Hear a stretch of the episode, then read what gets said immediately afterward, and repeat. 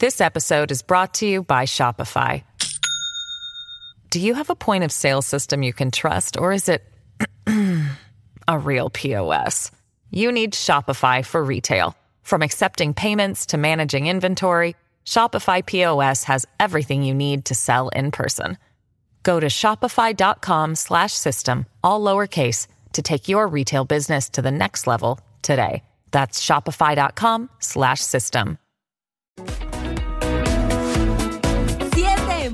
de la mañana arranca así. Buenos días, americano. De verdad que siempre es un placer despertar junto a ustedes, poder informarles. Gracias por la confianza.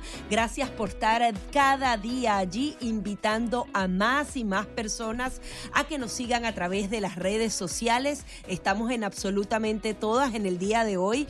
Adicionalmente, estrenándonos en Twitter Space para que usted también tenga otra vía de escuchar nuestra programación y particularmente nuestro show Buenos Días Americano. Los invitamos a descargar nuestra app eh, digital en su teléfono. Sencillamente coloca Americano Media en la tienda de aplicaciones y puede descargarnos y tenerlos las 24 horas del día y adicionalmente sintonizarnos a través de las 790 AM. Tenemos mucha información que, que darles, ¿verdad que sí, Nelson? Como no, muy buenos días a todos. El saludo, buenos días, americano. Como siempre decimos, de costa a costa en toda la nación americana y por supuesto a través de Radio Libre desde Los Cayos y hasta Palm Beach.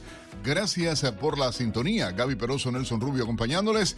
Y esta mañana vamos a estar abordando, como decía Gaby, estamos estrenando ah, en eh, Space a esta hora en Twitter para que puedan entrar todos los amigos que igualmente están conectados a nuestra red social, arroba americano media en Twitter. Y usted puede llamar si desea hacerlo a través del 786 a 590-1623, 786-590-1624 y el 786-577-2220. Vamos a arrancar con sus llamadas. Buenos días, ¿está usted al aire?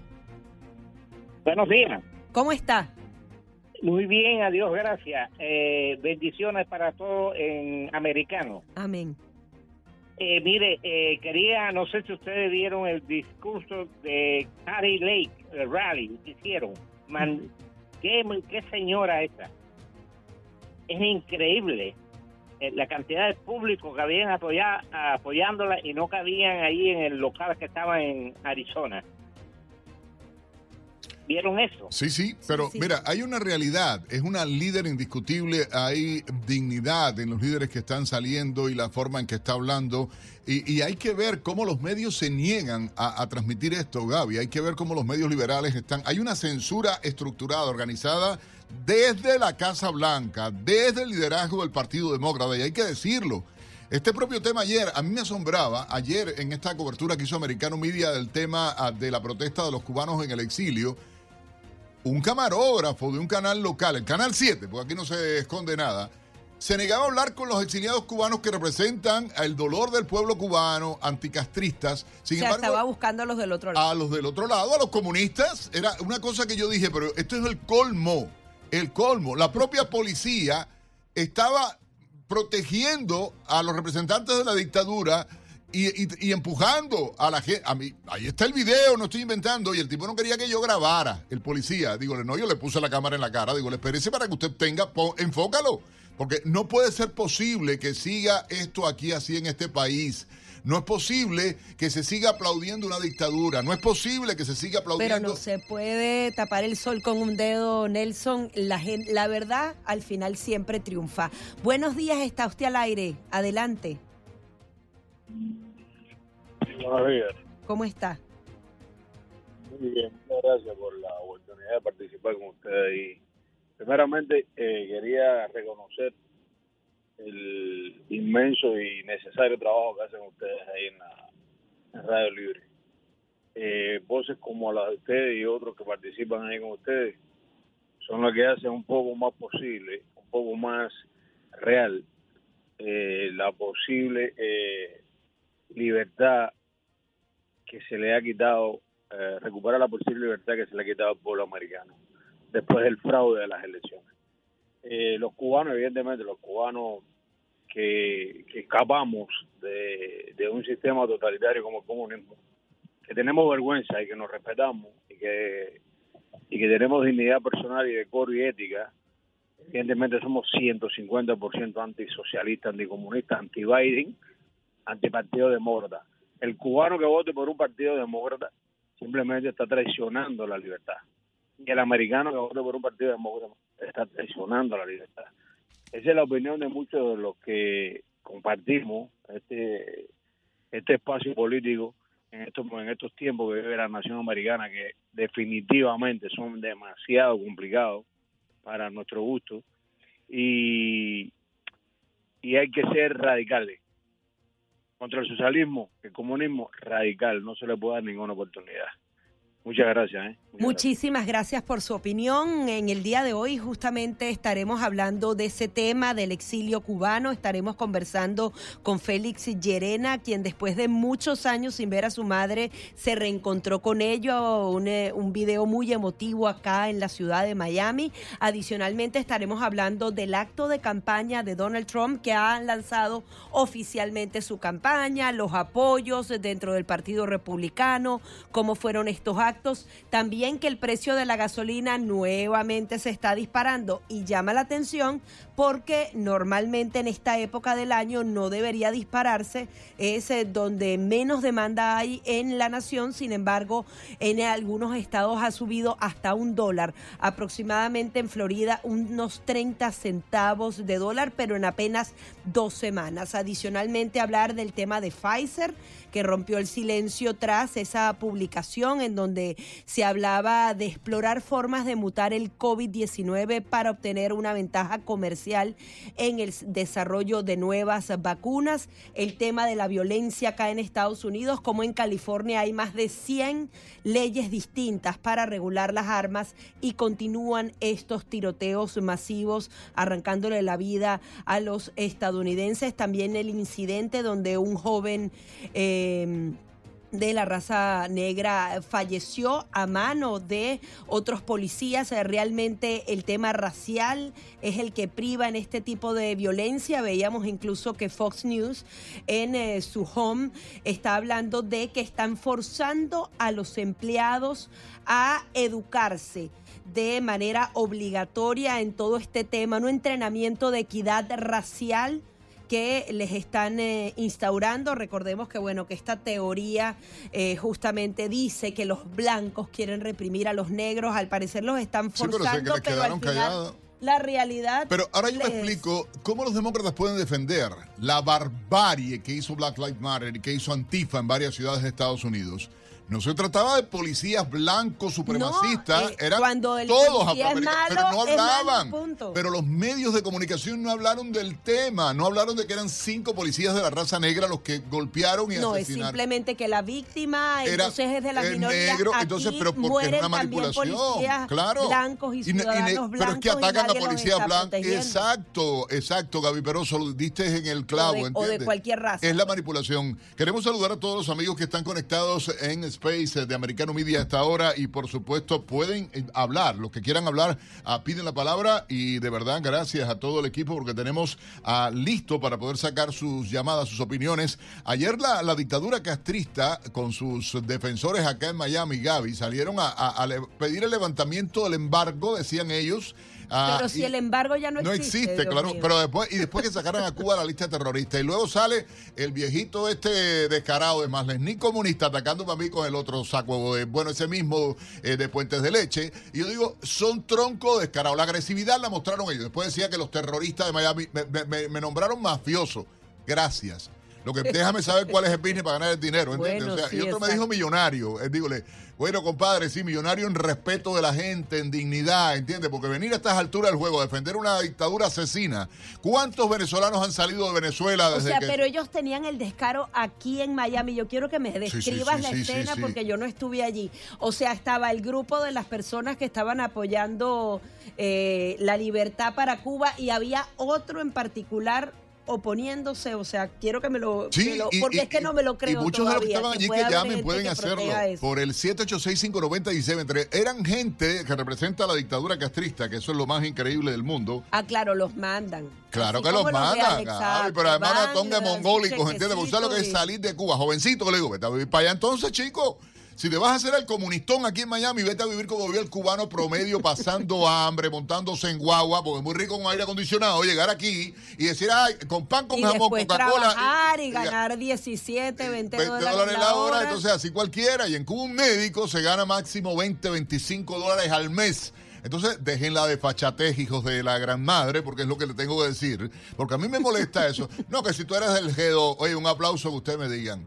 Que, a mí, al demonio, ¿sabes por qué? Porque tengo la dignidad aquí de decirles descarado en su cara, ladrones, de todos son. Nick, tú tienes tu historia. Al otro imbécil que se puso a decir y hablar también en redes sociales atacándome, gracias. Me encanta que lo hagan. Si va a ser por esa postura, aquí estamos en Americano Media para decirle en la cara la verdad a todos ustedes y estamos en Radio Libre 790. Súmense, hablen, participen con nosotros. Si quieren hablar igualmente, nos los dejan saber a través de este space que estamos haciendo en vivo en Americano Media. Arroba Americano Media en Twitter. Entren, participen. Ya venimos con mucho más de Buenos Días Americano, precio de la gasolina, el tema de Pfizer, Donald Trump en campaña y también el techo de la deuda. This episode is brought to you by Shopify. Do you have a point of sale system you can trust, or is it a real POS? You need Shopify for retail. From accepting payments to managing inventory, Shopify POS has everything you need to sell in person. Go to shopify.com slash system, all lowercase, to take your retail business to the next level today. That's shopify.com slash system. Ya venimos.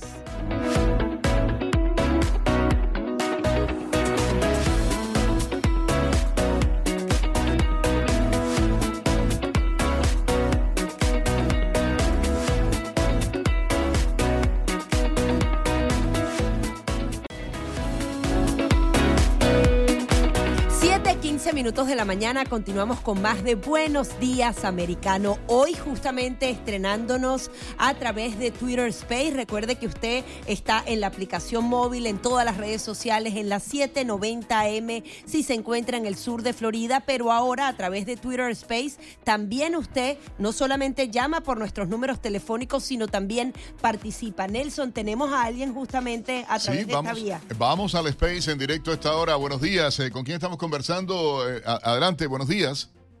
Buenos días, buenos días. Mi nombre es José Luis Rodríguez, me conocen en Twitter como Primer Mambis y soy nieto de un plantado, eh, Rolando Bolaños Cruz, que pasó 10 años en la cárcel de Buñato y he participado en bastantes de las contramarchas, que aquí tenemos muchos patriotas conectados hoy en este espacio. Eh, y, mi mensaje, quiero mandar un mensaje a todos esos cubanos que viven en la Florida, que esto, eh, estas marchas se tienen, estas contramarchas se tienen eh, al final del mes, que esta gente que, que tiene una agenda oscura planean aquí en tierra de libertad. Eh, pido a todos estos cubanos que viven por aquí y en cualquier parte del mundo que esta gente se están manifestando, porque no es solamente en Miami, eh, ellos están por donde quiera también con esta, con esta agenda socialista, comunista, salgan al paso cada vez que esta gente sale, porque no es casualidad que no es casualidad eh, que esto esté pasando en estos tiempos. Ya estamos viendo a Latinoamérica como está eh, infiltrada completa con esta con esta izquierda, con este socialismo en todos estos países, Nicaragua, Venezuela. Y lo peor es el riesgo que estamos corriendo aquí con la propagación de estas ideas y la promoción que tienen desde la, el ala extrema izquierda del Partido Demócrata, que han ahogado al centro dentro del partido. Y es lo triste que no se da cuenta el norteamericano común, es lo triste que no se da cuenta. José Luis, te agradezco. Vamos a darle la posibilidad a otra persona, creo que eh, Mercedes, me parece que está ahí, Mercy Perdigón. Buenos días. Eh, creo que Joaquín estaba adelante. Pero, pero las damas primero, limón limonero, las niñas primero, de chiquitico me enseñaron. Mercedes, Buenos días. Buenos días, Nelson. Buenos días para Americano Media. A Gaby Peroso, meme, que está aquí con nosotros como siempre. Feliz de verte por acá también, que hayas abierto el espacio. Me parece tremenda idea. Eh, tú, que, tú vas a ver que va a funcionar. Nada, ayer, como una vez más nos enfrentamos a, a los cuenteros de leche esto, eh, en primer lugar, muchísimas gracias porque estuviste con nosotros todo el tiempo ahí. Y una vez más se demuestra la animosidad de esta gente, la agenda que tienen. Pero voy a decir algo. a diferencia de otras veces, ya se ve que se están mermando, por lo menos ayer. Estaban arrinconadas en aquella esquina porque ni al parqueo pudieron entrar. Y después de, de todo lo que aconteció, viene toda la parafernalia de, del señor Lazo. Eh, escuchaba también la directa de él, cómo nos compara con, con una figura para nosotros tan, tan importante como Luis Posada Carriles. Eh, eh, necesitamos hacer la denuncia, necesitamos denunciar lo que ocurrió ayer allí, cómo traspasaron la, la, la banda esta, la, la, cinta esta que se pone. La barrera que puso la policía y, y, no hicieron nada. La policía de Coral Gables sí vino a enfrentar a los cubanos anticastristas, sin embargo, a ellos no le hicieron nada, algo que llama la atención y estamos llamando al, al alcalde de esa ciudad, Vincent Lago, para que responda por ese tema. Exactamente, nosotros también vamos a, a, llamar y estoy consciente que se va a hacer la denuncia porque es siempre una forma de parcializarse, eh, más o menos como que parcializarse con ellos. Eh, nosotros tenemos las imágenes grabadas de ese momento y que queríamos hacer patente que nosotros vamos a continuar. Donde quiera que se metan estos elementos vamos a estar. Ellos ayer estaban desprovistos hasta los susodichos jefes acá en Miami eh, vamos a ver qué pasa, eh, pero eh, todo el día de hoy, durante toda esta semana, estaremos insistiendo en lo que ocurrió allí y que esté clarísimo, clarísimo, que como mismo hemos hecho por décadas, cuando no estaba Lazo, ahora con Lazo, vamos a seguir enfrentándolo a toda esta pila de gente que para nada representan el dolor del pueblo cubano. Así que muchísimas gracias por haber estado ahí. Muchísimas gracias a usted y cuenten con Americano Media, la comunidad cubana, todas las comunidades hispanas ahora cuentan con Americano Media para estar presente en las manifestaciones, para llevar su voz a través de nuestro medio de comunicación y estar conectados porque es muy importante por Radio que juntos Libre. podamos enviar este mensaje para que adicionalmente no llegue aquí a Estados Unidos. Radio Libre 790 y Americano Media junto a la comunidad cubana. Nos vamos con los titulares. Vamos a llevar titulares y regresamos en un rato. Hay más personas pidiendo la palabra. Ha aumentado muchísimo. Ustedes compartan la transmisión igualmente arroba Americano Media en Twitter. Súmense a este space para que puedan opinar y vamos a seguir sacando sus eh, llamadas, sus opiniones. 7.21 minutos hora del este en Estados Unidos. Vamos con un resumen de algunas de las principales informaciones llegadas a la redacción de Americano Noticias en las últimas horas. El expresidente Donald Trump visitó los estados de New Jersey y Carolina del Sur, comenzando con su campaña electoral tras haber anunciado su candidatura a la Casa Blanca para el 2024. En su discurso en Carolina del Sur, uno de los estados de votación anticipada, Trump dijo que las elecciones del 2024 son la única oportunidad para salvar a Estados Unidos y que se necesita un líder que esté li listo para hacerlo desde el primer día. Trump también dio a conocer eh, su equipo de liderazgo en Carolina del Sur, que estará encabezado por el gobernador del estado Henry McMaster, la vicegobernadora Pamela Avenett y el senador Lindsey Graham, entre otros. En otra información, el gobernador de Florida, Ron DeSantis, anunció una legislación que busca tomar medidas enérgicas contra la fabricación de fentanilo y los delitos sexuales contra menores.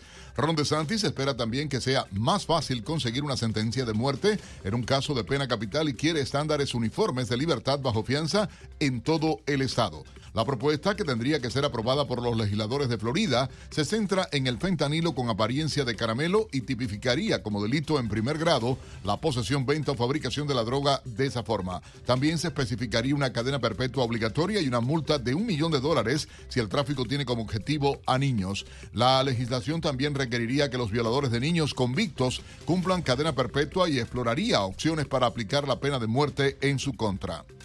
La presidenta del Comité Nacional Republicano, Ronna McDaniel, favorita de Donald Trump, fue reelecta para el cargo. McDaniel venció con 111 votos a su contrincante, la abogada Harmet Dillon, que obtuvo 51 votos y que había recibido el espaldarazo del gobernador de Florida, Ron DeSantis, quien es visto como el principal rival de Trump para las primarias de 2024. El ex vicepresidente Mike Pence se presentó en la FIU, en la Universidad Internacional de Florida, para conversar sobre su, más reciente libro, So Help Me God. Durante la conversación, habló sobre su paso por la Casa Blanca, su relación con Donald Trump, sus ideas económicas y el combate hacia las tiranías de América Latina, que son varios de los temas que aborda en su libro. Sobre su relación ah, con el expresidente Trump, Pence aseguró que siempre le ha sido leal a quien era su amigo. Pence también aseguró que la relación entre ambos uh, no terminó bien. Sin embargo, aseguró que siempre estará orgulloso de lo que lograron juntos. Nuestra colega Paola Serna tiene el reporte. Ante exfuncionarios públicos locales y federales y alumnos de la Universidad Internacional de Florida, el ex vicepresidente Mike Pence dijo que asumida toda la responsabilidad por los documentos clasificados encontrados en su poder. Mistakes were made. Se cometieron errores y he ordenado a mi consejo que trabaje con los archivos nacionales y el Departamento de Justicia y con el Congreso para cooperar plenamente con cualquier investigación sobre nuestra seguridad nacional el manejo adecuado de material clasificado y sensible. Sé que cuando se cometen errores es importante que se resuelvan rápidamente y se desclasifiquen. Y mi única esperanza es que a medida que el pueblo estadounidense observe nuestra conducta en este asunto, vea que actuamos por encima de la política.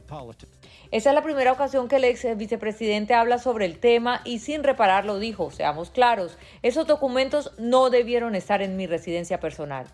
Pence asegura que él mismo solicitó a su equipo que realizara la búsqueda después de que se encontraron documentos también clasificados en poder del presidente Joe Biden.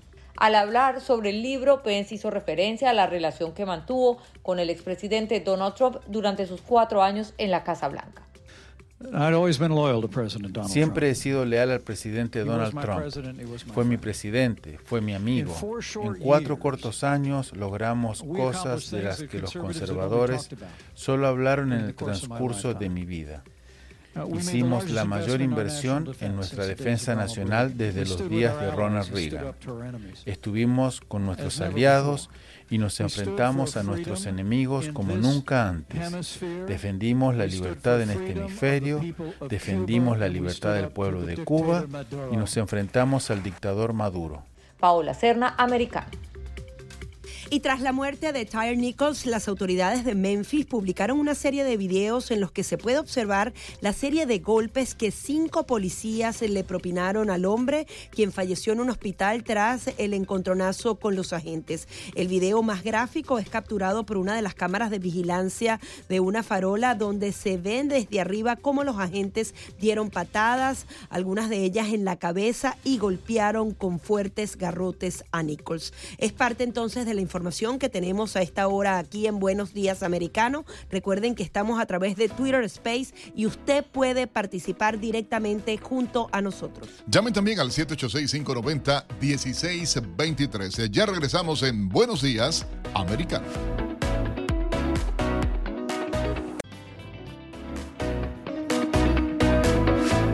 30 minutos de la mañana. Bueno, hoy estamos estrenando el Space acá en Buenos Días Americano a través de arroba americano media en Twitter. Yo soy zurdo, bruto total a la hora de utilizar la tecnología tengo abierto el micrófono y me dice que están oyendo todo y no importa porque nos estamos poniendo de acuerdo. Gracias, gracias porque hay más de 1900 personas que ya han visto nuestra transmisión y por supuesto a la gente que está. Tenemos, eh, José, hay que dar saludos a nuestro colega. José, ¿cuál es tu nombre completo? Porque no... José Antonio Olmos, uno de los editores de nuestra página web, así que gracias que está acá ayudándonos en esto, Gaby. Vamos con, eh, con gente de los que están en el Space ahora y la opinión, por supuesto, a esta hora. Buenos días. Sí, buenos días. Teníamos a Joaquín, ¿verdad? Adelante, Joaquín. Eh, buenos días, buenos días Nelson. Oye Nelson, un placer haberte tenido, haberlos tenido ustedes ayer en la manifestación. Yo quisiera aclarar una cosa, mi nombre es Joaquín Gutiérrez eh, yo fui un muchacho que estaba usando el pullover de Donald Trump, God Country, uh, God Guns, uh, Donald Trump 2024. Eh, mi nombre y el nombre de muchos de los que estuvieron en la manifestación ha sido vilificado por estas personas. Nos dicen que nosotros hemos sido pagados. Yo quiero aclarar aquí en público que a mí no me paga nada. Yo hago esto desde el corazón yo hago esto representando a los mil presos políticos, más de mil presos políticos que hay en Cuba, a las más de 1.122 mujeres presas políticas que hay en Cuba que no tienen voz. Y hago esto porque veo la injerencia del comunismo de este país junto con el comunismo que tiene en la isla. Aquí hay una, aquí hay una transfusión de poderes entre una organización y la otra. Aquí se están metiendo organizaciones como Pink, trayendo el dinero ese que le da el cabildeo de Washington para eh, eh, eh, tirar todos los tentáculos esto aquí en el, sur de la Florida. Y ayer nosotros le demostramos, nosotros los cubanos libres, que aquí ese mensaje no tiene cabida, que el exilio se respeta y el exilio no es una calle, como decía Cari Roque. Y esta gente tiene que aprender eso. Nosotros no somos falta de respeto, nosotros sabemos lo que estamos haciendo. Cuando me expresé ayer de esa forma es porque hubo una provocación bien grande y a mí me da mucha pena, Nelson, lo que pasó con usted en el medio de la manifestación. Es verdad que el departamento de policía de Cobra Cable no hizo un buen trabajo y eso se lo tenemos que recalcar una y otra. Vamos a intentar conversar con el alcalde. Vamos a nuestro equipo de producción está tratando de tener a Joaquín, al alcalde de esa ciudad, por la falta de respeto, tratar de impedir que la prensa hiciera su trabajo y al final, por eh, el, modo en que le permitieron a los castristas, a los izquierdistas hacer lo que les daba la gana y no así con la derecha. Oye, a propósito, mencionabas al presidente Donald Trump y ah, comenzó abiertamente ya la campaña de Trump Gaby y tenemos un invitado muy especial a esta hora acá en Buenos Días Americano. Sí, vamos a darle la bienvenida a Francisco Semiao. Él es analista político, especialista en asuntos gubernamentales. Muy buenos días, Francisco. ¿Cómo estás? Buenos días. Muy bien, gracias. Espero que ustedes se encuentren bien esta mañana. Si queríamos tu punto de vista sobre estos dos importantes eventos que se llevaron a cabo en dos estados de Estados Unidos, hemos visto que bueno, que la prensa liberal está diciendo que si el salón no era este, que lo otro, apenas está calentando motores esta campaña, pero ¿cómo lo viste? Bueno, este es interesante que es algo que estuvimos esperando la lanzada de la campaña del de expresidente Trump. Uh, es una, un movimiento, obviamente, una Ah, algo estratégico porque quiere este, lanzarse primeramente en las campañas. Eh, siempre se dice que hay una temporada que es apropiada a hacer esto, que uno no lo quiere hacer muy temprano, tampoco muy tarde. Entonces está, bien, eh, creo que también él siente la, la presión que, que también este el señor el gobernador de Santis está ganando popularidad y creo que también esto tuvo que ver con este la reciente noticia que en el partido, el, propio, la, la administración del Partido Republicano hicieron un voto donde la mayoría no lo apoyan a él. Y es algo que llama la atención enormemente, o sea, a pesar de que en las encuestas Trump a nivel popular sigue teniendo mayor popularidad a, que cualquier otro candidato, de hecho es el único candidato oficialmente registrado, sí hay que hablar de la importancia de New Hampshire y de Carolina del Sur, porque son ah, dos de los estados que hacen las primarias dentro del partido primero. Ah, realmente y, la postulación uh, de, de Santis todavía no es un hecho. Se habla incluso también de Mike Pence, a la ex gobernadora de Carolina del Sur, Nikki Haley, que fue, eh, como todo el mundo sabe, embajadora de Trump en, Naciones Unidas. ¿A ¿Cuál sería realmente la perspectiva? ¿Cómo usted ve el movimiento en el Partido Republicano a pesar de la oposición de un sector a la figura de Trump?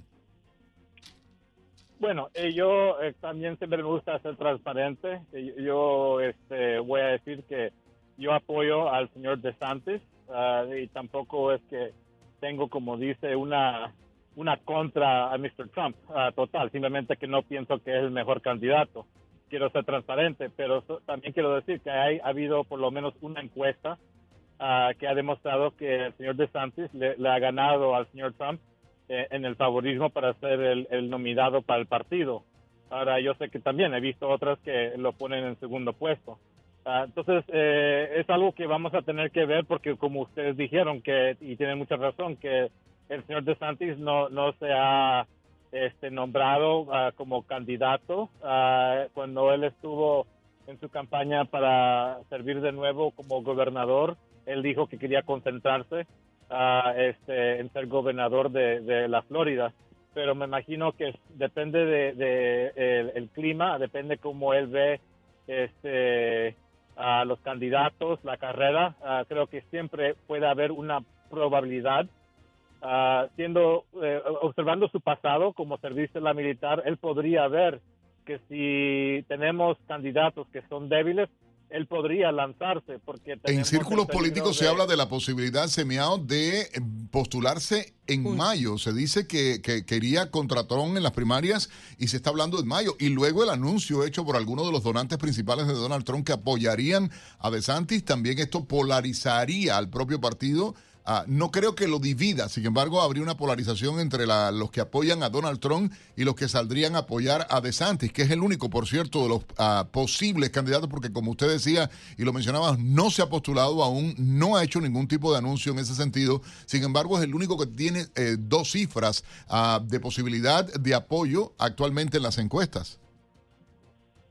No, usted tiene mucha razón ah, y esto, pero hay, que también reconocer que esto no ah, sería la primera vez que habría una, un, este, conflicto dentro del partido, porque si se acuerda bien, cuando el señor Trump se lanzó para ser presidente, hubo este conflicto interno e, y significativo que hasta cuando él oficialmente ganó este, la nominación, es que hubo un tipo de reunión de para, como dice, traer las casas uh, o, o, las familias dentro de la casa para colaborar. Ahora, quizás no hay que verlo como un conflicto interno dentro del partido, sino justamente la salud de la democracia. Yo creo que al Partido Republicano le haría muy bien hacer unas primarias, porque en principio decían, no, Ron DeSantis no debe retar a Donald Trump. Si él se lanza unas primarias, podrían destrozarlo dentro de eso, pero hay muchos candidatos que no necesariamente van a ganar la postulación a la Casa Blanca, pero sí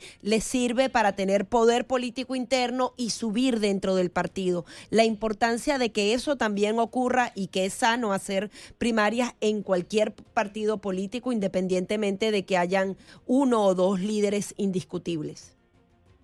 Absolutamente. Y yo te digo, le digo una cosa también, que cuando este, el señor Bush era presidente y tuvo su primer termo, yo actualmente, cuando estaba más activo dentro del partido actual, yo decía que debería, por la salud de la democracia, tendría que haber, habría una persona por lo menos haber una primaria, pero esta mentalidad dentro de los dos partidos, que es como un reinado, que solamente porque tiene su, primera, el primer termo de, presidente, es algo automáticamente que tiene que hacer de nuevo. Y aquí en este caso, este, muchos, eh, ciertos este, estratégicos para el señor Trump y los que lo apoyan quieren como de facto hacerlo inmediatamente, no importa que el líder del partido y que debería correr automáticamente sin oposición.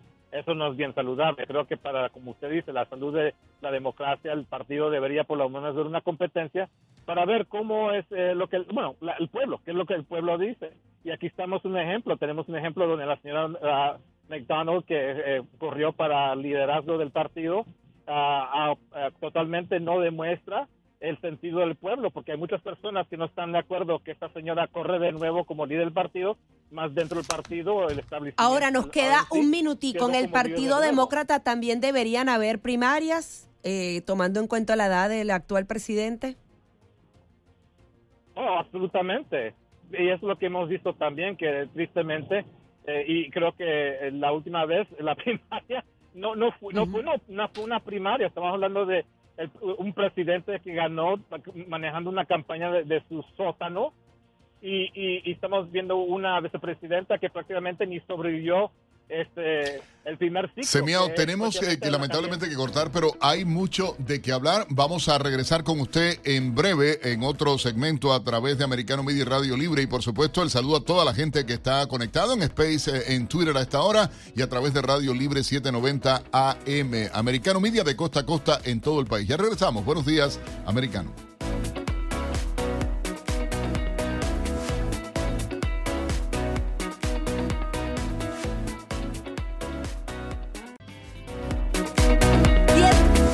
45 minutos de la mañana continuamos con más de Buenos Días Americano y antes de continuar con esta importante entrevista con Francisco Semiao, analista político, vamos a darle la oportunidad a otra persona que nos sigue a través del Twitter Space y que ha estado eh, varios minutos esperando para participar. Buenos días, está al aire. Hola, buenos días. Hola, buenos días. Les habla Saide. Un saludo desde Barcelona, España. Oye, qué bien. En conexión internacional a través de, de Americano Media y Radio Libre. Gracias, Saide. ¿Cómo estamos? Pues aquí siempre apoyando la causa de la libertad y la lucha contra el comunismo internacional, que es una sola lucha y un solo enemigo, aunque nuestro enemigo es como una especie de, de pulpo, ¿no? Que tiene muchos, muchos tentáculos y escuchaba, ¿no? Ayer estuve viendo también el, el vídeo sobre la manifestación contra los que están a favor de la, de la tiranía comunista internacional y muchísimas coincidencias encontré, ¿no? En la forma de hablar, en la forma de expresarse. Incluso tú entrevistabas a un señor Nelson que le preguntabas y este hombre decía, yo no estoy de acuerdo con la injerencia de los Estados Unidos en los asuntos cubanos. Y a nadie se le ocurrió preguntarle si este señor estaba de acuerdo con la injerencia de Cuba en los asuntos de muchos países, en muchas guerras. Yo tengo una listica aquí costica de países donde se ha metido Cuba, joder, mira, la guerra de independencia de Angola de 61-75, la, la crisis del Congo en el 61, las guerrillas de Nicaragua y Bolivia en el 66 y en el 67 el intento de invasión de Venezuela en el 67, la guerra de desgaste de Israel en el 68 y en el 70, eh, la guerra de Yom Kippur en el 73, la incursión de Cuba en la guerra de Vietnam en el 73, la incursión de Cuba en la guerra civil angoleña del 75 al 91. En la no, y si sigues con la lista es imparable, eh, Yaidel, si sigues con la lista es imparable, porque ahí tú tienes Colombia, tienes Nicaragua, tienes Bolivia, la penetración en toda la izquierda en América y ahorita, Latina. actualmente, Eh, toda entonces, América Latina está es incluida Cuba. de, de esto, pero es que los comunistas son así necios y, y ahí lo estamos viendo lamentablemente lo que está ocurriendo y te agradecemos muchísimo esta conexión desde Barcelona en vivo para Americano Media y Radio Libre. Eh, vamos, eh, porque tenemos que seguir porque tenemos a un invitado muy especial, el doctor Francisco Semiao, analista político, especialista en asuntos gubernamentales. Francisco, gracias porque sí queremos tener la comunicación con nuestra audiencia. ¿Qué le parece esto de poder hablar en vivo, eh, Francisco, con la audiencia y también eh, conversar de estos temas que son de interés de político en Estados Unidos y el mundo? No, es bien importante porque ahí tenemos la pers- perspectiva no solamente ah, por medio de la cabina, pero nuestra nuestro público. Y muchos de nosotros de nuestra comunidad han vivido eh, eh, este este mundo. Y igual como este, los nuestros parientes que por por estas razones ah, muchos de ellos se mudaron a este país. Y aquí estamos encontrando la misma cosa de que muchos se han escapado. Y entonces es, es bien importante porque es como un cáncer, eh, no tanto como un pulpo, es un pulpo, pero es un cáncer que está creciendo. ¿Cree usted que esa izquierda, que ese podemos socialismo- rezar Que podemos pagar. Eh, eh, que Semiao, ¿cree usted que ese socialismo es izquierda es lo que están eh, propa- promoviendo, propagando ah, desde un ala muy radical dentro del Partido Demócrata y es lo que están tratando de meter acá en el país? Absolutamente, porque se sabe muy bien que aunque en el pasado se ha tratado lanzar un partido comunista y hay este, sucursales de los partidos comunistas que muchos de los demócratas que están en poder eh, son miembros de esos, esos partidos, de esas asociaciones, pero saben muy bien que como comunistas no pueden correr, entonces corren como demócratas y ahora salieron con el nuevo, como dice el nuevo título de este demócratas, demócratas socialistas, pero Mm. saben muy bien que su mensaje or- original no caminaría bien con la gente. Sí, Francisco, queríamos también explorar contigo este tema de Pfizer, donde se admite que están mutando el virus, el coronavirus, para vender más vacunas. Eh, decían que bueno, que no se suponía que ellos obtuvieran ganancias en función de un virus, pero al final es una investigación de Proyecto Veritas y que ha revolucionado, que incluso han pedido que sea el propio Congreso estadounidense que investigue a los fabricantes de vacunas. Sí, este es un, un mundo bien, este, eh, no, no podría como eh, describirlo honestamente, es- y especialmente como una persona que trabaja en la rama de salud, que, que honestamente les digo que yo hasta yo estoy tratando de salir de la rama de salud porque es una vergüenza, eh, es una industria que no ha servido bien al pueblo. Ni, ni en la área de administración de hospitales, de sistemas de salud, y aquí estamos viendo este, la industria de la medicina que hay, hay un parte de este, de este de esta industria que no quiere como dice de verdad decir esto es lo que se necesita esto es lo que que, que la manera que hay que hacerlo sino parece que están tratando de hacer uh, un lucro de una de una este pandemia. Y, y este también no dicen toda la verdad salieron con un una- un discurso una respuesta a ese video que, que, como dice, uno puede ver las palabras, que no todo está, no, no están diciendo toda la verdad, hasta dejando, como dice, un, un espacito para poder, como dice, eh, eh, como si fuera aceptable algo que están haciendo por, por la razón de, respuesta a la pandemia. Ahora, la ah, Casa Blanca y la administración Biden ha estado muy a favor del tema de las vacunas, de muchos refuerzos, porque si bien la vacuna eh, era necesaria una o dos dosis, ya hay quienes dicen que eh, los refuerzos ya no son necesarios. ¿Hay algún tipo de, de... ¿Se están de acuerdo eh, justamente la administración Biden con estas empresas para por un tema de negocio simplemente? Bueno, yo no, no hay prueba de nada, pero sí hemos visto un historial eh, que, que, hay mucha prueba sobre los años que cuando hay un tipo de servicio dado a las administraciones, donde hay un tipo de contrato de mucho lucro, que es como una, una puerta que da vueltas, que después uno ve que hay contribuciones uh, de aumento de una cantidad significativa a los partidos, las campañas. Entonces yo no, yo no me sorprendería que en el futuro uno podría ver que con estas campañas hay, hay donaciones eh, de buen aumento de, la La industria farmacéutica es una de las que más aporta a las campañas políticas, hay que decirlo, ¿eh? que la industria farmacéutica es una de las que más influye. la industria de la producción pornográfica, o sea, son cosas de locos. hay, hay, virólogos expertos de mucha credibilidad que dicen que esto no se necesita. Esto es prácticamente como eh, eh, este, virus que han existido en el pasado, que se tratan cuando ya sabemos lo que es, se pueden tratar, sabemos cuáles son los altos riesgos, pero ahora están tratando de decir que esto debe ser tratado igual como flu, que cada año hay que tener una vacuna mandatoria. Y esto es preocupante porque no se ha visto estudios de largo plazo como se ha hecho con otras vacunas en el pasado. Y también estamos viendo que están personas muriendo eh, más frecuente de lo usual y, no están haciendo las preguntas importantes. No, y se ha hablado incluso de manipulación de estadísticas, Semiao, que es más grave, la manipulación de estadísticas, eh, que es algo muy grave. Quería preguntarle antes de terminar rápidamente, ha salido las declaraciones en la publicación que hizo Michael Reagan, el hijo del ex presidente Ronald Reagan, en mi opinión el mejor presidente que ha tenido la historia de Estados Unidos, acusando abiertamente a Joe Biden de boicotear a su padre, de haberlo amenazado personalmente, de difamar a su padre y lo dijo, lo calificó un demagogo suave pero puro, así dijo, ah, eh, eh, eh, y es algo increíble, ¿no? no, yo estoy sorprendido. Ah, una cosa que nuestra, muchos de los que están escuchando posiblemente no saben mucho de la, historia de este país o, la historia del Congreso. Biden en sus años, cuando era más joven, era una personalidad horrible, una personalidad tóxica, era mentiroso, no solamente era un tirante, una persona tóxica en el Congreso como senador, pero también se notaba que era una persona que mentía y mentía de sus credenciales, de, su pasado académico. Este, este señor es una persona totalmente corrupta.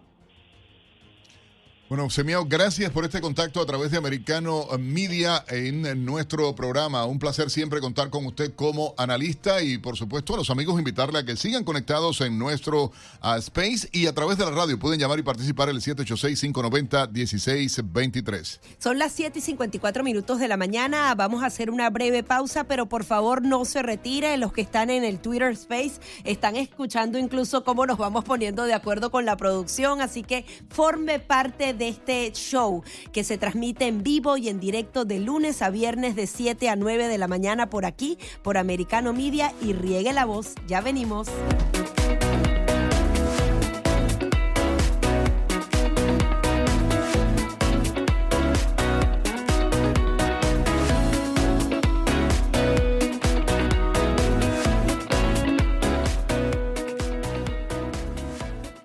Punto de la mañana arranca así esta segunda hora de Buenos Días Americano, cargados de energía porque estamos conectados con ustedes eh, en vivo y en directo a través del Twitter Space de Americano Media. Usted simplemente accede a nuestras redes sociales arroba Americano Media y puede participar junto a nosotros directamente por esta vía. Y justamente vamos a darle la bienvenida a alguien más, a Libertad o Nada, eh, una de las usuarios que nos está siguiendo también a esta hora. Buenos días, ¿cómo estás?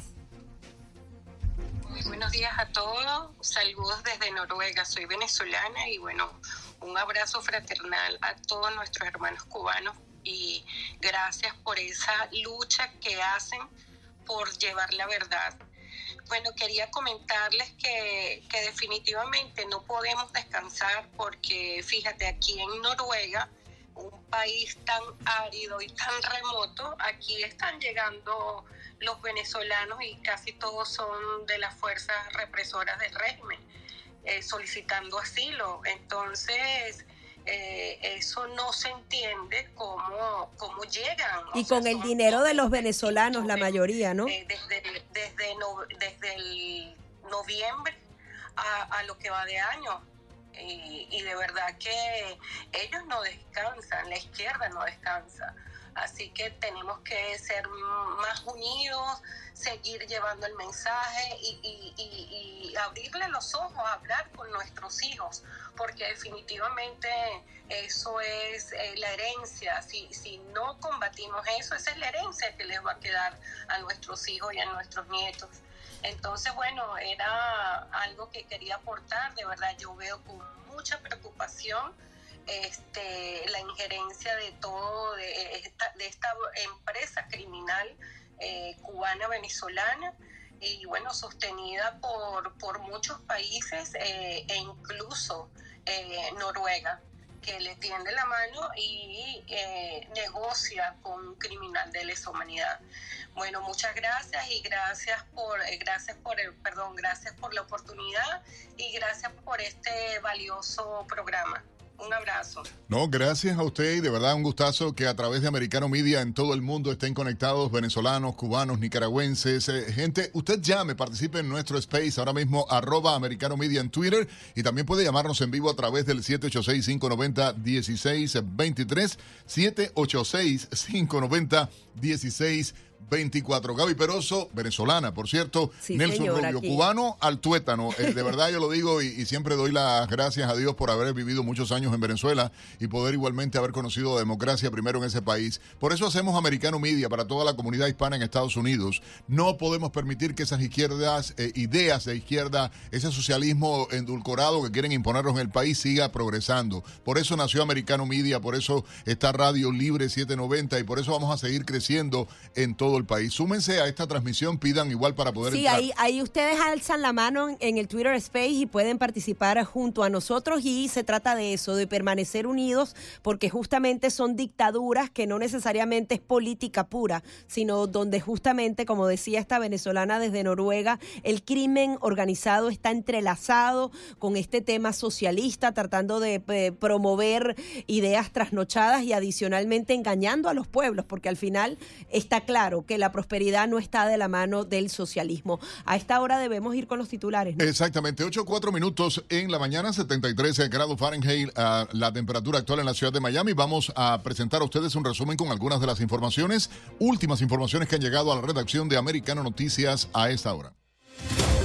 Falleció uno de los dos bebés cuya desaparición desató una alerta Amber en el estado de Ohio, según informaron las autoridades.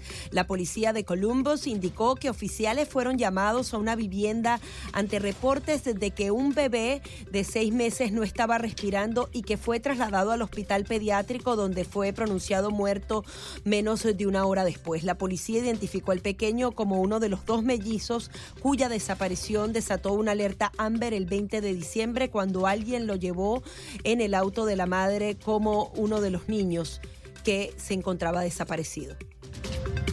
En otra información, una mujer recibió un disparo en un altercado que inició con una pelea entre dos perros en el área turística de Miami Beach, según informó la policía, tras recibir una llamada que informaba de un incidente eh, con arma de fuego. Los investigadores señalaron que la persona que llamó para comunicar el incidente era el dueño de uno de los animales involucrados, quien aparentemente estaba tratando de poner fin a la pelea cuando sacó un arma y abrió fuego. La policía señaló que el hombre estaba tratando de proteger a su perro, pero que durante el incidente disparó involuntariamente a la dueña del otro animal en una pierna que fue trasladada a un hospital con lesiones que no ponían en peligro su vida.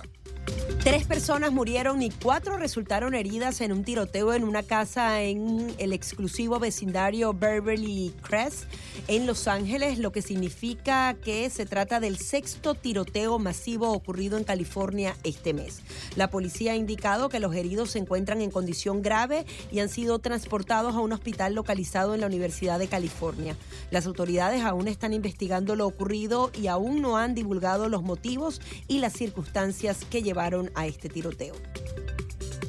Al menos cinco personas murieron y otras doce permanecen desaparecidas tras el naufragio de una precaria embarcación en los alrededores de Cayo Cruz el Padre, al norte de Cuba, cuando se dirigía hacia Estados Unidos. La televisión oficial local, Yumurí Televisión, señaló que los otros 11 ocupantes de la embarcación fueron rescatados con vida por los servicios de guardafronteras cubanos.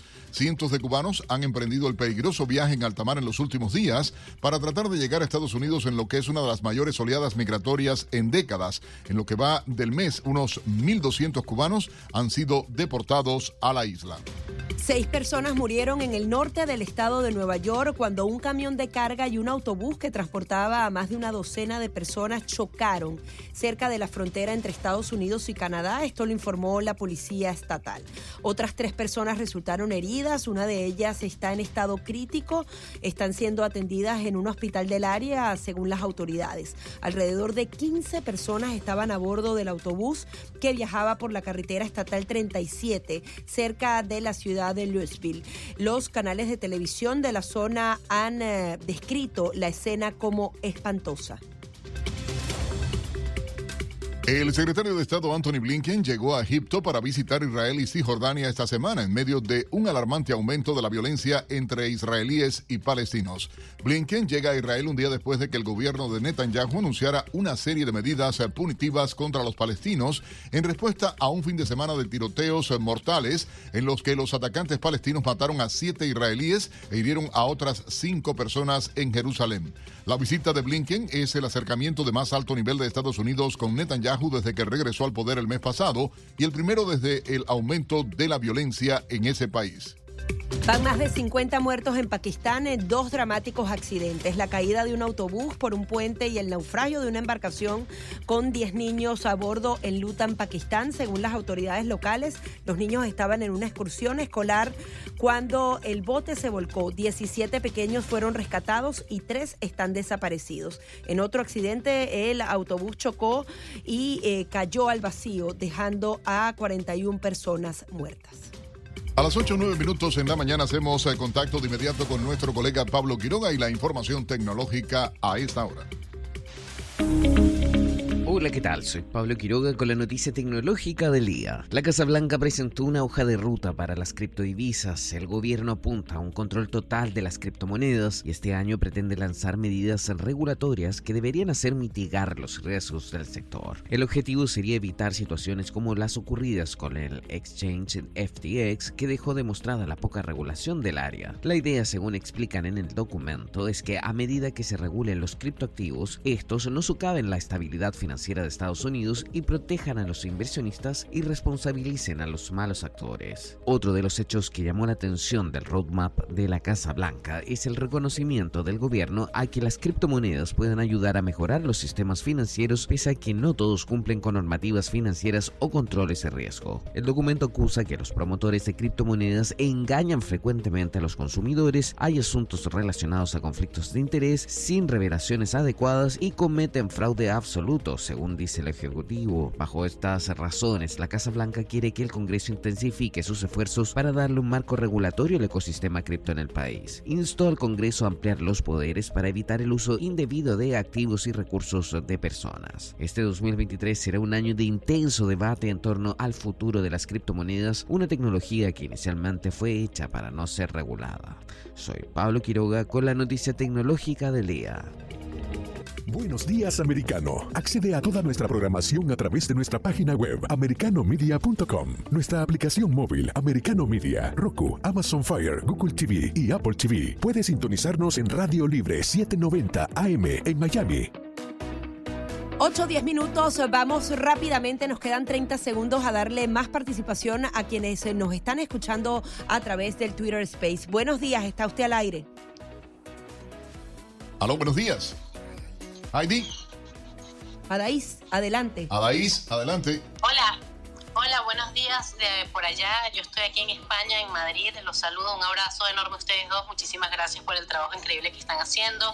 Pues yo soy miembro de eh, un medio de comunicación que se llama The Freedom Post y también trabajo como reportera y redactora para EDA TV aquí en España. Eh, Adis, te pedimos algo, por favor, Adis, eh, te pedimos algo. Vamos a regresar, tenemos que cumplir con compromisos eh, comerciales. Vamos a regresar contigo. Y volvemos contigo. Y con todos los amigos que están pidiendo en la Conexión palabra. Internacional, desde Madrid, desde Barcelona, desde Noruega, desde todas partes, aquí en aquí Buenos en Días Miami. Ya venimos.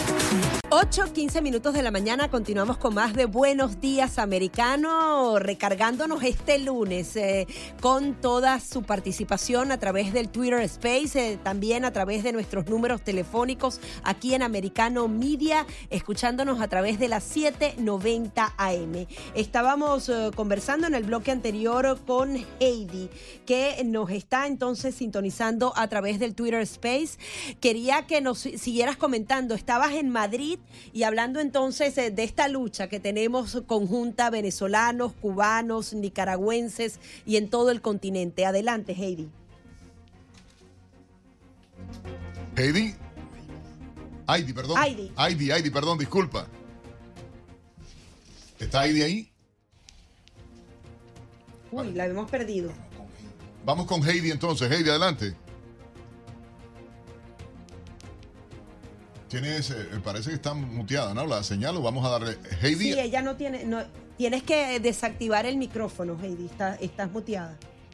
Heidi, ya está al aire ahí, no, la tenemos ahí, vamos a ver eh, si hay otra persona levantando la mano, vamos eh, con más de nuestros amigos a esta hora a través de, de- de- de él, estamos eh, con más personas que están en línea a esta hora, ¿está usted en el aire? ¿Con quién tenemos en línea? Heidi, Hola, buenos días. Primero que todo, darles muchas gracias por este espacio. Eh, también agradecer y, agradecer a todos esos cubanos que estuvieron ayer en la contramarcha, muy valientes, de verdad. Eh, y también explicar que, decirles que Tumbando Guayaba eh, es un soporte a las denuncias en contra de Carlos Lazo y Puentes de Amor. Definitivamente tenemos que seguir como exilio levantando la voz en contra de este, en contra de este proyecto que lo único que quiere y pretende es penetrar el comunismo dentro de la comunidad eh, cubanoamericana. Eh, y nosotros eh, con, con esta plataforma que es muy pequeña, que empezó hace poquito, hace unos poquitos días, lo único que queremos es que cada cubano que esté eh, dentro eh, en Europa, eh, en Estados Unidos, porque habemos cubanos regados por todos los Estados Unidos, levanten su voz eh, en contra de este proyecto que lo único que pretende es eso, penetrar el comunismo dentro de los Estados Unidos y sobre todo no respetar al exilio. Ese exilio que como se dice en Tumbando Guayabas y Carlos Lazo se llena la boca de decir que es un exilio de odio, no es un exilio de odio, es un exilio de dolor, de mucho dolor y de mucha separación. Entonces, eh, básicamente eh, ese es el proyecto que tenemos, es un proyecto que es para todos los cubanos con diferencias de, de posturas políticas eh, o, o de, o de diferentes partidos políticos, eso a nosotros no nos interesa. Lo único que nos interesa es que esta plataforma le sirva a todo cubano que esté en contra de la dictadura cubana, que se manifieste en nuestra plataforma y apoyar todas las iniciativas, todas sin excepción de ninguna. Muchísimas gracias. Muchísimas gracias a usted por su participación. Eh, recuerden entonces, eh, con levantar la mano en el Twitter Space pueden participar junto a nosotros. Vamos a saludar a una personalidad de esta comunidad, Fernando Amandi, ah, padre, ah, que está en sintonía ahora de Radio Libre 790 Americano Media y está en este space. Eh, señor Fernando, si usted quisiera hablar, nos daría mucho gusto también. Estamos hablando de la verticalidad del exilio, eh, la denuncia que se ha estado haciendo, por supuesto, en las últimas horas al régimen castrista, la influencia de estos elementos de izquierda acá eh, tratando de alzar la voz en nombre del pueblo cubano cuando realmente son cómplices de una dictadura y de asesinos. Eh, vamos con personas que, que están ah, pidiendo la palabra en este momento y, y vamos con otro, José, a esta hora en en nuestro Twitter Space, estrenando esta mañana Americano Media y Radio Libre 790 esta eh, comunicación con la gente que nos sintoniza a través de eh, la radio y también en la Sí, señal. pero vamos a darle la bienvenida a Félix Llerena, él es activista, embajador juvenil de Cuba para la Juventud Democrática en las Américas. En breves minutos estaremos haciendo contacto con él porque logró traer a su mamá desde Cuba a Estados Unidos con el parol humanitario para hablar entonces de esta iniciativa de migración ordenada como debe ser. Este, vamos a estar conversando con él y que también él pueda interactuar con las personas que se encuentran a esta hora Sí. a través de nuestro Twitter Space. Bueno, piden la palabra ustedes eh, por ahí. También pueden llamarnos al 786-590-1623, 786-590-1623 o el 786-590-1624 para que puedan participar. Creo que tenemos ahí algunos de los testimonios o del reportaje que hacíamos ayer desde esta marcha ah, de cubanos exiliados eh, contra la dictadura castrista. Yo creo que es importante que la gente comience a, a ver, a hablar ah, de todo esto que se está viviendo, de la situación que se está dando y eh, de cómo ah, realmente eh, estamos acá en, en- en, eh, Americano Media llevando la información de todo lo que se está viviendo. Ah, vamos a, tener, por supuesto, en este space la opinión de ustedes y, por supuesto, tomar sus opiniones. Vamos con otra persona a esta hora. Igualmente tenemos a Guillermo Ferrer. Guillermo, buenos días. Bienvenido a Americano Media y Radio Libre 790 en esta transmisión que estamos haciendo igualmente a todo el mundo a través de nuestra aplicación. Hola, muchas gracias. Te, hablo desde Oviedo, Asturias, España. Eh, darle las gracias a todos los que estuvieron en la, en la contramarcha, ¿no? Que, que se muestre de cuál es la, la- la postura real de, de los cubanos que hemos tenido que, que emigrar. Hemos tenido, no, no ha sido por, por, por gusto, nos han obligado, a algunos incluso pues lo, lo- lo- los han puesto físicamente sobre, sobre el avión. Eh, recientemente otros han sido presos y los han obligado a- a marchar a, a- a la fuerza con amenazas y demás. Esto es importante que se vea, que se pierda de una vez el, el miedo, que incluso estando fuera de, de aquella dictadura muchos seguimos teniendo por miedo a represalias contra, contra nuestra familia o, o algunos que, que directamente ya por las declaraciones que hemos hecho no podemos volver en la vida.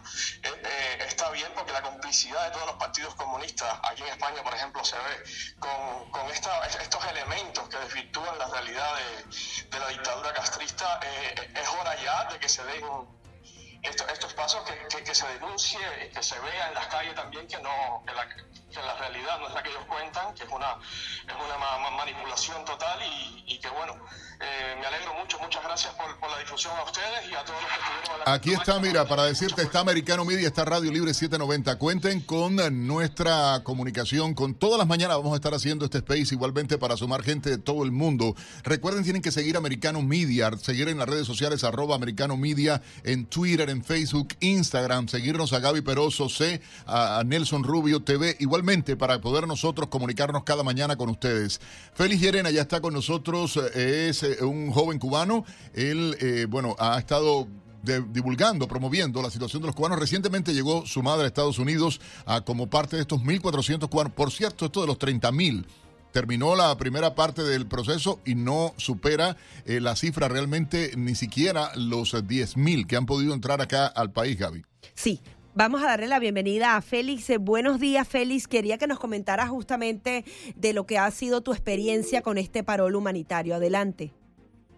Sí, muy buenos días y déjame ante todo felicitar a Nelson Rubio, que además ha tenido en estos días, en estas últimas semanas, una labor increíble, ¿no? Como siempre, un periodista de, de primera. De verdad que es para mí un honor poder saludarlo tanto a él como, como a ti. Gracias. Mira, eh, nada, y gracias igualmente por la invitación. ¿Qué te puedo comentar? Yo creo que el paro humanitario ha llegado tal vez en un momento donde muchos, como yo, como muchos otros que, que estamos acá en el destierro, llevábamos muchos años sin ver a nuestra familia. Como todos conocen, yo no puedo regresar a Cuba y es la situación de muchos cubanos que evidentemente tampoco podemos regresar a la isla porque uno hemos alzado la voz dentro de Cuba y otro también tiene un activismo muy fuerte de fuera del país.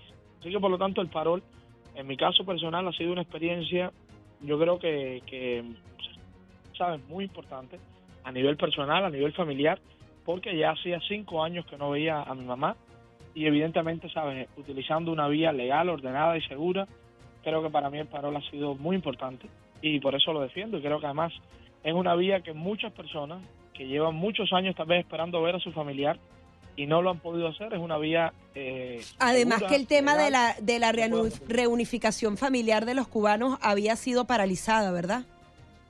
Correcto, además no solamente eso, sino que hay muchas personas que llevan reclamando a sus familiares hace muchos años y aún inclusive la reclamación no les llega. Estas personas igualmente pueden aplicar para que su familiar eh, pueda acceder a través de un parol humanitario. Félix, hay muchas personas que están arriesgando su vida, siguen montándose en balsas y ahora la situación de los cubanos es completamente distinta a lo que fue hace años. Ya hay una orden específica que serán expulsados todos los nicaragüenses, haitianos, cubanos y venezolanos que intenten ingresar al país. Tu mensaje para esas personas. Yo creo que, mira, es muy, es muy fuerte, ¿no? Decirle a una persona que viene huyendo de una tiranía comunista, como lo venimos los cubanos, como venimos los venezolanos y los nicaragüenses, es muy fuerte decirle, mira, no vengas a- acá, no vengas a pedir un, un asilo, no vengas a, a nuestros lados, ¿no? En este caso a nuestras fronteras. Pero yo creo que también es, es necesario entender que necesitamos una migración ordenada, legal y segura. Y por eso precisamente el parol viene siendo tal vez no la solución, pero sí tal vez viene siendo como un rayo de esperanza Sí, un a alivio. esta eh, Para muchas familias definitivamente es la opción, Félix. Hay mucha gente igualmente a esta hora ah, en... eh, eh, em, Sabes que estamos en vivo nosotros aquí en el, el programa y hay personas queriendo participar. Si estás con nosotros, bueno, por supuesto, ah, vamos a... a- Para que interactúen directamente contigo, Félix. También, por supuesto, Mercy sí. quería decir algo, no sé si la tenemos. No está. Tenemos que hacer una pausa. exacto. Regresamos eh, de inmediato. Gaby Peroso, Nelson Rubio en Buenos Días Americano y por supuesto a través ah, de las redes sociales arroba Americano Media en vivo a esta hora en un space. Más y más gente se suma, más y más gente participando con nosotros. Ya volvemos.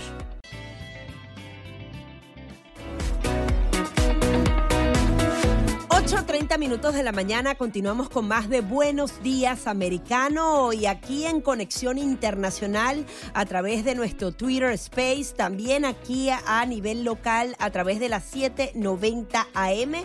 Estamos eh, conversando con Félix Llerena y hay personas que están en este Twitter Space que quieren conversar con eh, eh, nuestro entrevistado el día de hoy y de eso se trata. Americano Media quiere justamente conectar a los ciudadanos de diferentes nacionalidades que comparten un mismo mensaje. Mercy Perdigón quería hacerle una pregunta o un comentario a Félix Llerena. Adelante, Mercy. Buenos días, Félix, ¿me escuchas? Sí, buenos días, la escucho perfectamente. Sí, él te está escuchando, Mercy. Adelante.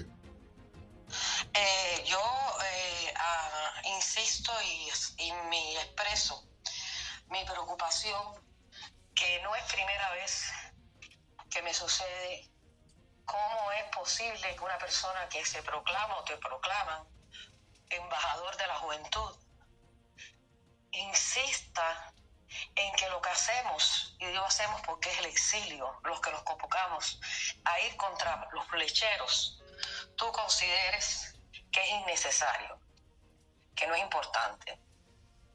Y está tácitamente expresado en una réplica que hiciste ayer a un Twitter. Cuando uno tiene eh, cierta, cierto alcance, como una figura política, como un activista, tiene que tener mucho cuidado con las cuestiones que plantea, porque esa voz es escuchada. Y me parece que cuando se trata de, de tener una actitud anticomunista, eh, una de las exponenciales más grandes que tenemos de, ah, de- de comunistas en el exilio es el señor Carlos Lazo. Nos vamos a manifestar cuantas veces se aparezcan y en el lugar donde estén. Félix, tu respuesta porque nos queda poco tiempo. Muy, muy rápido. Mira, si Carlos Lazo y sus grupos de Puente de Leche y todos los demás fueran un grupo, diríamos, considerable o al menos que preocuparan, realmente yo les prestaría atención. Yo creo que Mercedes, como todos los cubanos decentes y dignos que se manifiestan en contra de esta gente, yo creo que no solamente han demostrado que son mayoría, sino que además han demostrado que tienen mayor calidez y mayor calidad humana que estas personas que se manifiestan. Así que, por lo tanto, yo por, por eso es que no les hago caso, porque es prestarle atención a tres o cuatro personas. Pero bueno, igual que quiera manifestarse, bienvenida a la manifestación. En este país disfrutamos de la libertad de manifestación. Yo a ellos no les hago caso porque realmente para mí, como para nuestra comunidad, no representan absolutamente nada. Son tres, cuatro personas. Si fuera un grupo más numeroso, lo pensaría. Pero no lo son. y a un bagazo, poco caso diría el caso. Félix, preguntándote algo, ¿qué cuenta tu mamá? ¿Cómo se ha sentido? ¿Cómo han vivido ustedes la experiencia de reunificarte? Y gracias por contestar a Mercedes Perdigón, que está en vivo, al igual que eh, muchos de nuestros oyentes, a través de Radio Libre 790, Americano Media y por supuesto en este space que estamos haciendo hoy a través de Twitter. Y cada mañana vamos a estar haciéndolo para participar y poder opinar. No, mira, ante todo que te puedo decir, la última vez que, que abracé a mi madre venía saliendo de un juicio venía saliendo además de Cuba expulsado, que no sabía ni cuándo más le iba a volver a ver. ¿Qué te puedo decir? No, para nosotros ha sido un reencuentro a nivel personal bastante emocionante y sobre todo en estas circunstancias, ¿no? Que no lo teníamos así, fue algo muy rápido. Y en el caso específico, uno de la pregunta, no solamente esta, sabes que siempre estoy abierto a cualquier tipo de pregunta y no solamente yo, debe estar todo aquel que se considere no un servidor público, porque no lo soy, pero sí que aspire en un momento determinado a servir a la ciudadanía. Así que me parece súper importante la pregunta. Además, es una inquietud que tienen muchísimos cubanos acá en el exilio. Muchísimas gracias, Félix, eh, por tu experiencia y, por justamente contestar directamente a nuestra audiencia aquí en Americano Media. Despedimos entonces a Félix Llerena y le damos la bienvenida a Joseph Hage. Él es analista, especialista en política, terrorismo y medio, y medio Oriente, porque vamos a hablar de este conflicto que se presenta entre Irán e Israel. Parece lejano, pero hemos visto cómo Irán ha venido influyendo poco a poco en nuestros países. Irán, por ejemplo, ha rescatado prácticamente a los venezolanos, ha estado vendiendo petróleo en el mercado negro y han querido ir influyendo en nuestras naciones para justamente oponerse a Estados Unidos, que ha estado en muchas ocasiones del lado de la libertad. Y es por eso que queremos traer este tema a la mesa el día de hoy. Como no, Joseph, gracias por estar con nosotros en Americano Media en Radio Libre. Eh, ¿Cómo entender este nuevo conflicto? Esto que se llama en estos momentos la guerra encubierta. Ha habido ataques en las últimas horas contra instalaciones aparentemente que desarrollan armamento nuclear. La agresividad ah, del eh, Ministerio de Defensa iraní en las últimas horas igualmente ah, en sus declaraciones. ¿Cómo se ve esto desde el punto de vista internacional? Ah, mira, aquí hay que ver el ángulo por lo cual eh, los iraníes lo están atendiendo. Buenos días, primero. Buenos días. estén todos bien, buen día. Mira, lo, lo de Irán es un, una, una, una postura de Israel mandando un mensaje de, a Irán que tiene a la, al alcance las instalaciones iraníes de desarrollo, que sea militar de drones o que sea militar de de desarrollo de enriquecimiento de uranio. Entonces, esto no es un, verdaderamente un ataque, este es un test para, que, para mostrar que tienen al alcance, pero los iraníes saben muy bien que un ataque eh, podría, podría desatar de parte de Israel cualquier momento si avanzan con su programa nuclear. Ahora, también el mensaje es de Israel a Estados Unidos, que Israel no puede esperar, tampoco puede pedir permiso de Estados Unidos para atacar a Irán cuando se trata de la seguridad nacional de Israel. De hecho, los iraníes han empezado a incitar a la violencia a Hamas y a sus aliados de, de, eh, eh, la franja de Gaza y esto lo que vimos que pasó hace dos días en, eh, en, Jerusalén y luego en uno de los asentamientos judíos. Entonces, estos ataques siempre están eh, eh, incitados por, por Irán para poner presión sobre el Estado eh, de Israel o el gobierno israelí en general. Sí, precisamente el secretario de Estado Anthony Blinken ya llegó a Israel, se va a reunir con Benjamin Netanyahu y esto en medio de esta ola de ataques terroristas como, como respuesta. ¿Qué cree que puede pasar? ¿Este tema puede escalar aún más? Puede escalar. La, la, misión del señor Blinken es limitada a que haya un tipo de cese el fuego, que cesen las hostilidades entre los dos bandos. Lo que pasa que cuando la población civil de, eh, de los palestinos eh, no responde al gobierno de Mahmoud Abbas, de la autoridad palestina, responde eh, a, la, a Hamas y a Jihad Islámico, a todas estas bandas de terroristas Y en este aspecto el señor Blinken no puede hacer nada. Entonces tiene que comunicarse con Mahmoud Abbas, el, presidente de la autoridad palestina, y poder eh, presionarlo para que él pueda presionar a Hamas y sus aliados. Pero es un, un poco difícil porque tampoco Mahmoud Abbas tiene mucho, mucha buena relación con eh, Hamas y sus aliados. Además Entonces, está el tema de Irán y Rusia han firmado un acuerdo para conectar sus sistemas bancarios y evadir las sanciones. Irán, siendo pequeñito, realmente ha hecho daño a las sanciones estadounidenses porque lo mismo ha pasado con Venezuela. ¿Eso también podría ser abordado en esta reunión? No sé si, si va a ser abordado, pero Israel eh, no le interesa mucho el tema financiero porque tiene un, un problema más grande que es el tema de, ¿cómo se llama?, de la, del enriquecimiento de uranio. Pero al mismo tiempo Israel tiene una, una, una agencia de inteligencia que pueda eh, traquear todo lo que es eh, actividades que sean financieras o que sean militares a través del mundo y esto va a ser uno de ellos, pero no sé si cómo va a lograr a intervenir en, en- en transacciones entre dos países, que sea Irán y Rusia. Pero nosotros no debemos de festejar mucho porque esto indica para, la, para Rusia que en realidad lo que contaba con el apoyo chino ya no está. Por eso está abriendo con Irán. Irán tiene una economía muy pequeña, está vendiendo sus productos, incluyendo el petróleo, en el mercado negro. El acceso al mercado internacional es muy limitado para Irán. Y a Rusia también. Entonces los dos, los dos están tratando de aliarse con Venezuela para vender petróleo en el mercado negro. Pero esto en realidad no va a cambiar el rumbo de una guerra o de otra, es para mantenerse, para la sobrevivencia de estos tres estados mientras esta cúpula gobernante de los dos países siguen en el poder. Pero esto no, no va a levantar a ninguna de las economías de los tres. La, la inflación en Venezuela se pasó los 200% y esto el petróleo no, no lo va a mejorar. Joseph, eh, queremos agradecer enormemente estos eh, minutos dedicados a Buenos Días Americano de Americano Media y Radio Libre a Joseph Hage, analista especialista en política, terrorismo y Medio Oriente, eh, viendo la actualidad en este conflicto entre Israel e Irán. Ya regresamos.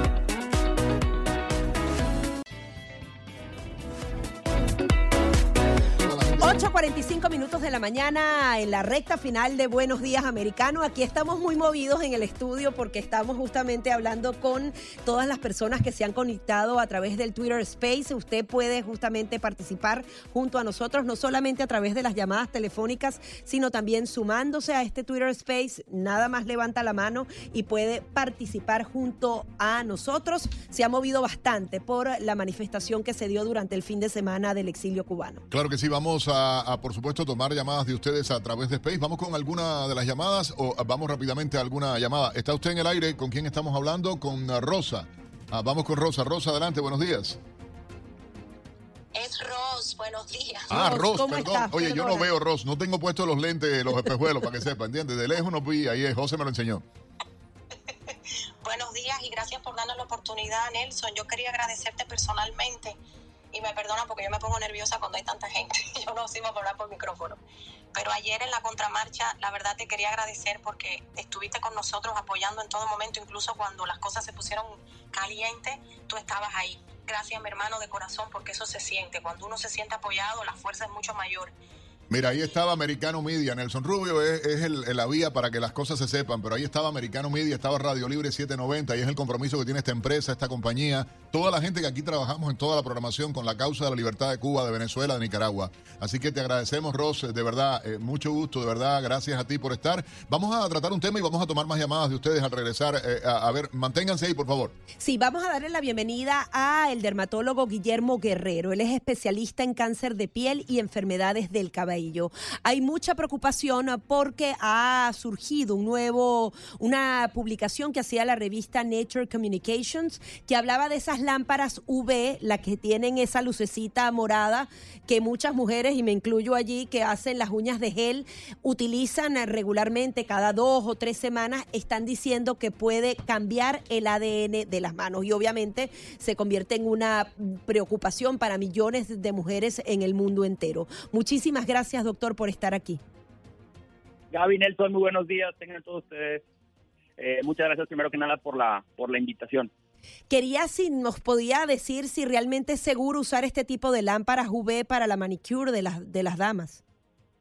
Bien, bueno, sabemos de hace mucho tiempo que la radiación ultravioleta, principalmente del sol, es dañino para la piel, ¿cierto? Por eso eh, toda la propaganda y, y, el, el, awareness que se ha tratado de crear acerca del, del, uso del protector solar. Y luego tenemos este nuevo tipo de dispositivos, las, las famosas lámparas UV, eh, primero en las camas de bronceado, que también ya está demostrado que son dañinas para la piel, y en una, ahora en una versión mucho más pequeña, las lámparas UV para mm, como auxiliar en el secado de los tratamientos de, de las uñas de gel. ¿Qué es lo que sucede? La radiación ultravioleta tiene la capacidad de dañar y modificar el, el, ADN de nuestras células, que es donde viene toda la información genética, y puede causar mutaciones. Lo que este estudio de, demostró es que la exposición por 20 minutos de manera seriada eh, a, eh, células de piel humana puede presentarse este daño. Ahora, eso es algo que se está estudiando todavía y es pronto todavía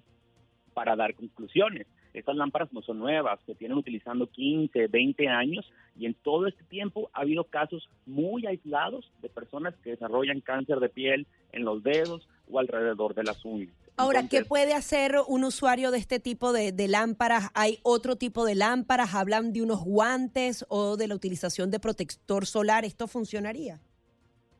Sí, claro, definitivamente. Mira, lo que el estudio eh, exponía, el, el, tiempo eran 20 minutos y cuando uno va al salón a hacerse las uñas, en, en, total son menos de 3 minutos. Entonces, recuerden también que la dosis hace el veneno.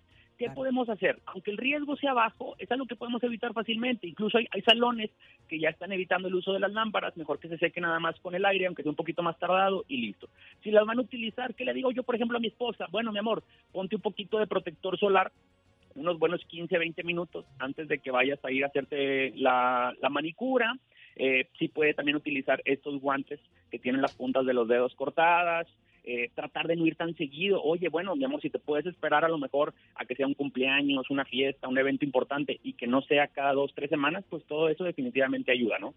Doctor, decirle a una mujer que no vaya al manicure o que no se haga eso, yo creo que es difícil. es Esa es una guerra. Sí. Mejor nos ponemos doble guante. Ya está. No, y queremos agradecer enormemente al doctor Guillermo Guerrero, dermatólogo especialista en cáncer de piel y enfermedades igualmente del cabello, por estos minutos.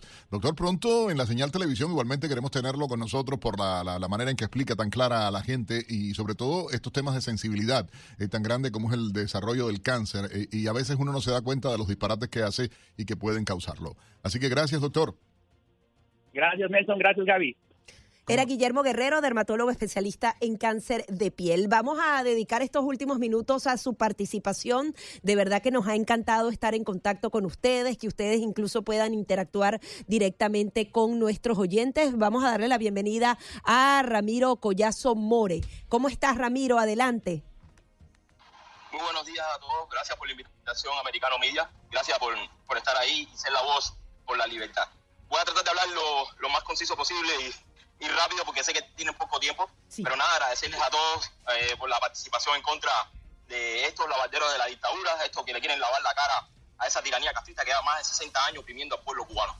Creo que eh, nosotros que hacemos la convocatoria, el Cielo Unido ya ha creado una sombrilla para que todos participemos, ya sea cualquier grupo o cualquier individuo que quiera participar. Llevamos tiempo detrás de estos personeros que han tenido, sí han tenido un efecto muy grande en la política norteamericana, porque Carlos Lazo, el agente Carlos Lazo, que le da la mano a Díaz al tirano, él ha tenido con sus 27 mil firmas repercusión a través de estos recientes acontecimientos de diálogo entre Washington y La Habana. Por eso nosotros nos estamos enfrentando a ellos, por eso es necesario enfrentar y denunciar a aquellos acólitos de la, de la dictadura. Es necesario hacerlo. No, no podemos subestimar ni a un pequeño grupo ni a un gran grupo de personas, sino que hay que enfrentar y destruir la tergiversación de la verdad. A este siglo hay que respetarlo, hay que respetar la vida que, se han perdido luchando en contra del comunismo y los que están luchando dentro de Cuba.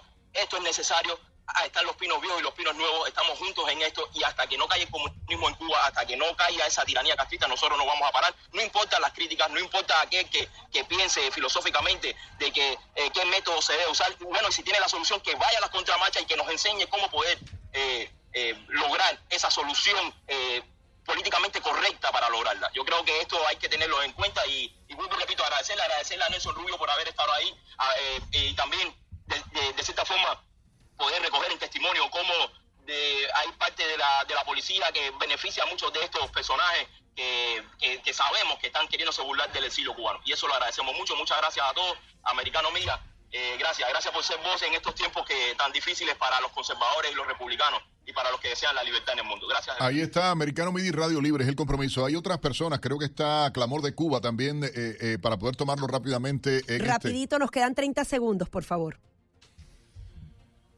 Clamor Cuba, por favor, adelante, está en el aire. ¿No escucha? Clamor Cuba, adelante.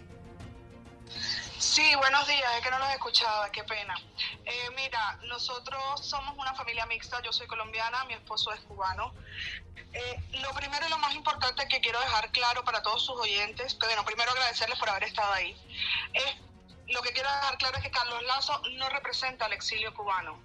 Porque este señor ha hecho una campaña diciendo que representa al exilio cubano y de verdad a los cubanos de bien no los representa, representa la dictadura, representa los crímenes que se cometen día a día dentro de la isla, representa a los niños que pasan hambre, que sufren, porque las donaciones de leche que él supuestamente recoge se venden en tiendas MLC dentro de Cuba. Entonces no nos representa. Estas contramarchas sirven para dejarle claro a él y a la dictadura de los Castro que nosotros estamos puestos en pie de lucha, que queremos libertad, que queremos justicia para nuestros presos políticos dentro de la isla, que queremos que Cuba sea libre y que todo el mundo pueda decidir. Dentro de los videos de ustedes vi un video Sí. que decía uno de- de- del- del grupo que ellos están peleando por la injerencia de los Estados Unidos dentro de Cuba. Y yo le Oye. pregunto a él y a Se nos agotó el tiempo, Mañana se nos acaba el tiempo, sí señor. Mañana vamos a tener el Space igual a partir de las 7 de la mañana en Buenos Días Americano. Usted no se lo pierde y Sí, más de también. 5.800 personas estuvieron conectados a lo largo de estas dos horas. Gracias, gracias por la confianza, gracias por la sintonía. Vamos a tratar de hacer este tipo de Twitter Space también dedicado a otras comunidades y otras nacionalidades, Seguro. porque Americano Media está allí para. Para todos. Gaby Peroso y Nelson Rubio deseándoles a todos un feliz lunes, el último día del mes de enero. Mañana volvemos. Hasta mañana.